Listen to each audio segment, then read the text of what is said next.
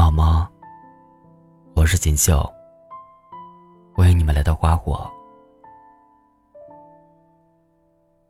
今天要跟你们分享的是，做一个感情里的酷女孩。作者：龙霜。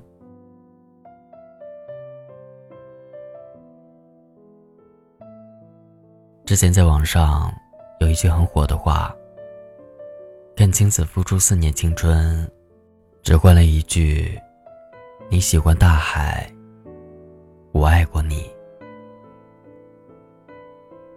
在很多人看来，这场失败的恋爱很可能会击垮这个姑娘。毕竟在亲爱的客栈中，青子缩在纪凌尘怀里，一边抹眼泪，一边帮他解释的样子，太让人印象深刻了。这时候，大家脑子里都是青子三十岁要结婚的愿望，所以理所当然的认为，一个人因为爱情出名，就会因为爱情衰落。可事实不是这样，我们没有等到青子的爱情结果，却等到了他三十岁的星空演讲。看完了他的演讲，突然发现，爱情好像真的不是那么重要的东西。青子站在台上，闪亮的模样，一如当初。他真的很酷，不但没有倒下，反而散发着更大的魅力。有爱情，可以，我会好好享受。没有爱情，也照样可以，我依然精彩。做一个感情里的酷 girl，爱情是锦上添花的东西，不是苟且余生的必备。不可否认的是，每一个酷 girl 都是内心强大的人。虽然在遇到爱情的时候会化成水。在离开爱情后，也可以变成坚冰。这不是绝情，而是真正的友情。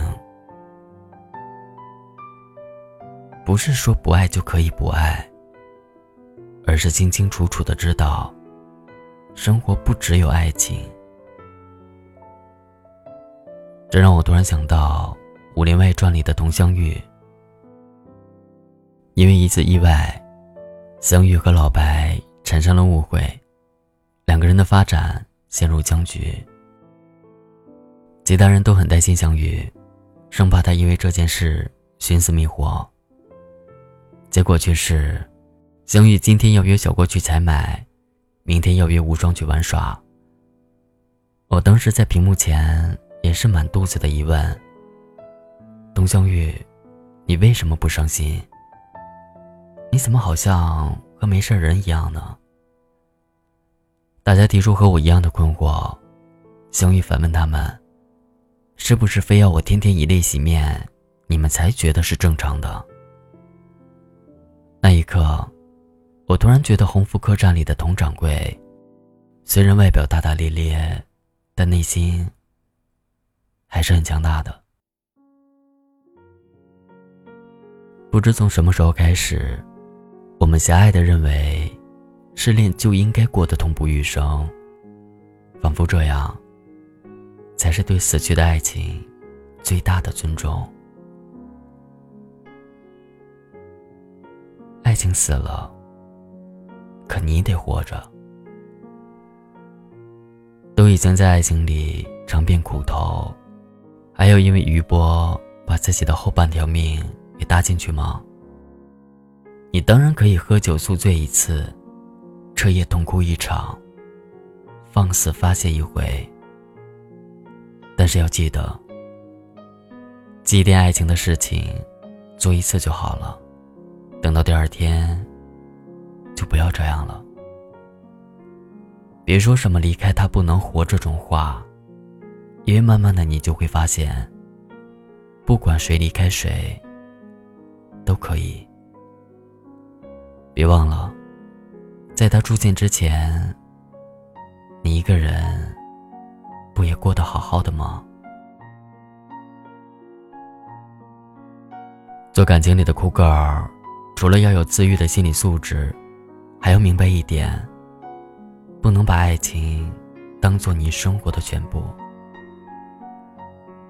把爱情当全部的人，一旦没了爱情，就会连带着人生都要倒塌了。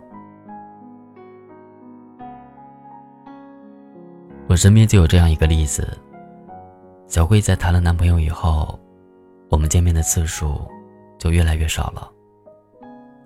不管什么时候叫他，他都是一副我不行，我要陪男朋友的架势。久而久之，大家也不会再给小慧打电话了。他就这样脱离了我们。后来，小慧和男友分手了，她也失去了生活的方向和动力。那个只有她男朋友的世界没了，小慧也自然而然的成了行尸走肉。当我们几个朋友坐在一起唏嘘的时候，点点一脸的不理解。点点是那种分手以后不哭不闹，反而闲暇之余去健身、旅游、报班学习烹饪，每天打扮的漂漂亮亮，更加努力生活。我们都打趣他是个没有感情的怪物。他笑笑不说话。可其实我们很羡慕点点对待感情的态度。拥有爱情的时候，他会像个小女人一样，无时无刻感受爱情的美好。爱情结束的时候，他也会调节自己，依然把生活过得光鲜亮丽。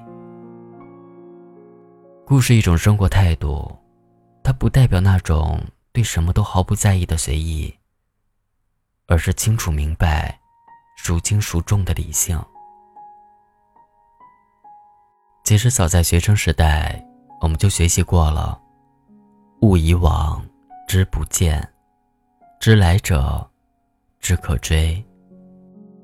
知道过去的事情，再去挽救也是徒劳。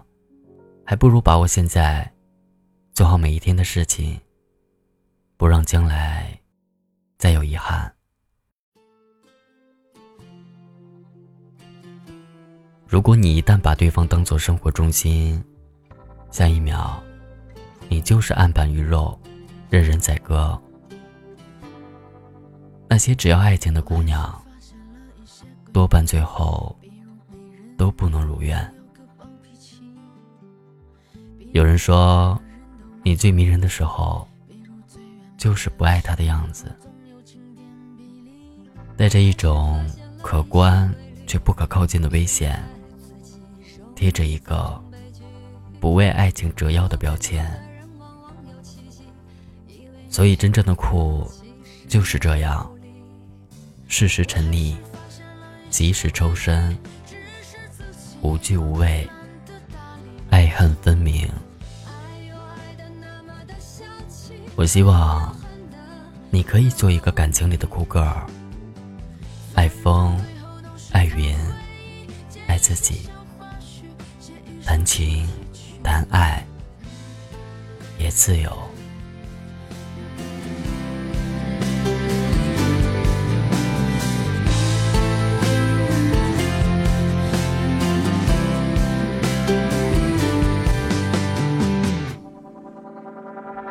我还是发现了一些规律，比如你舍不得用的东西很快就过期，比如亲情比爱情好几厘米，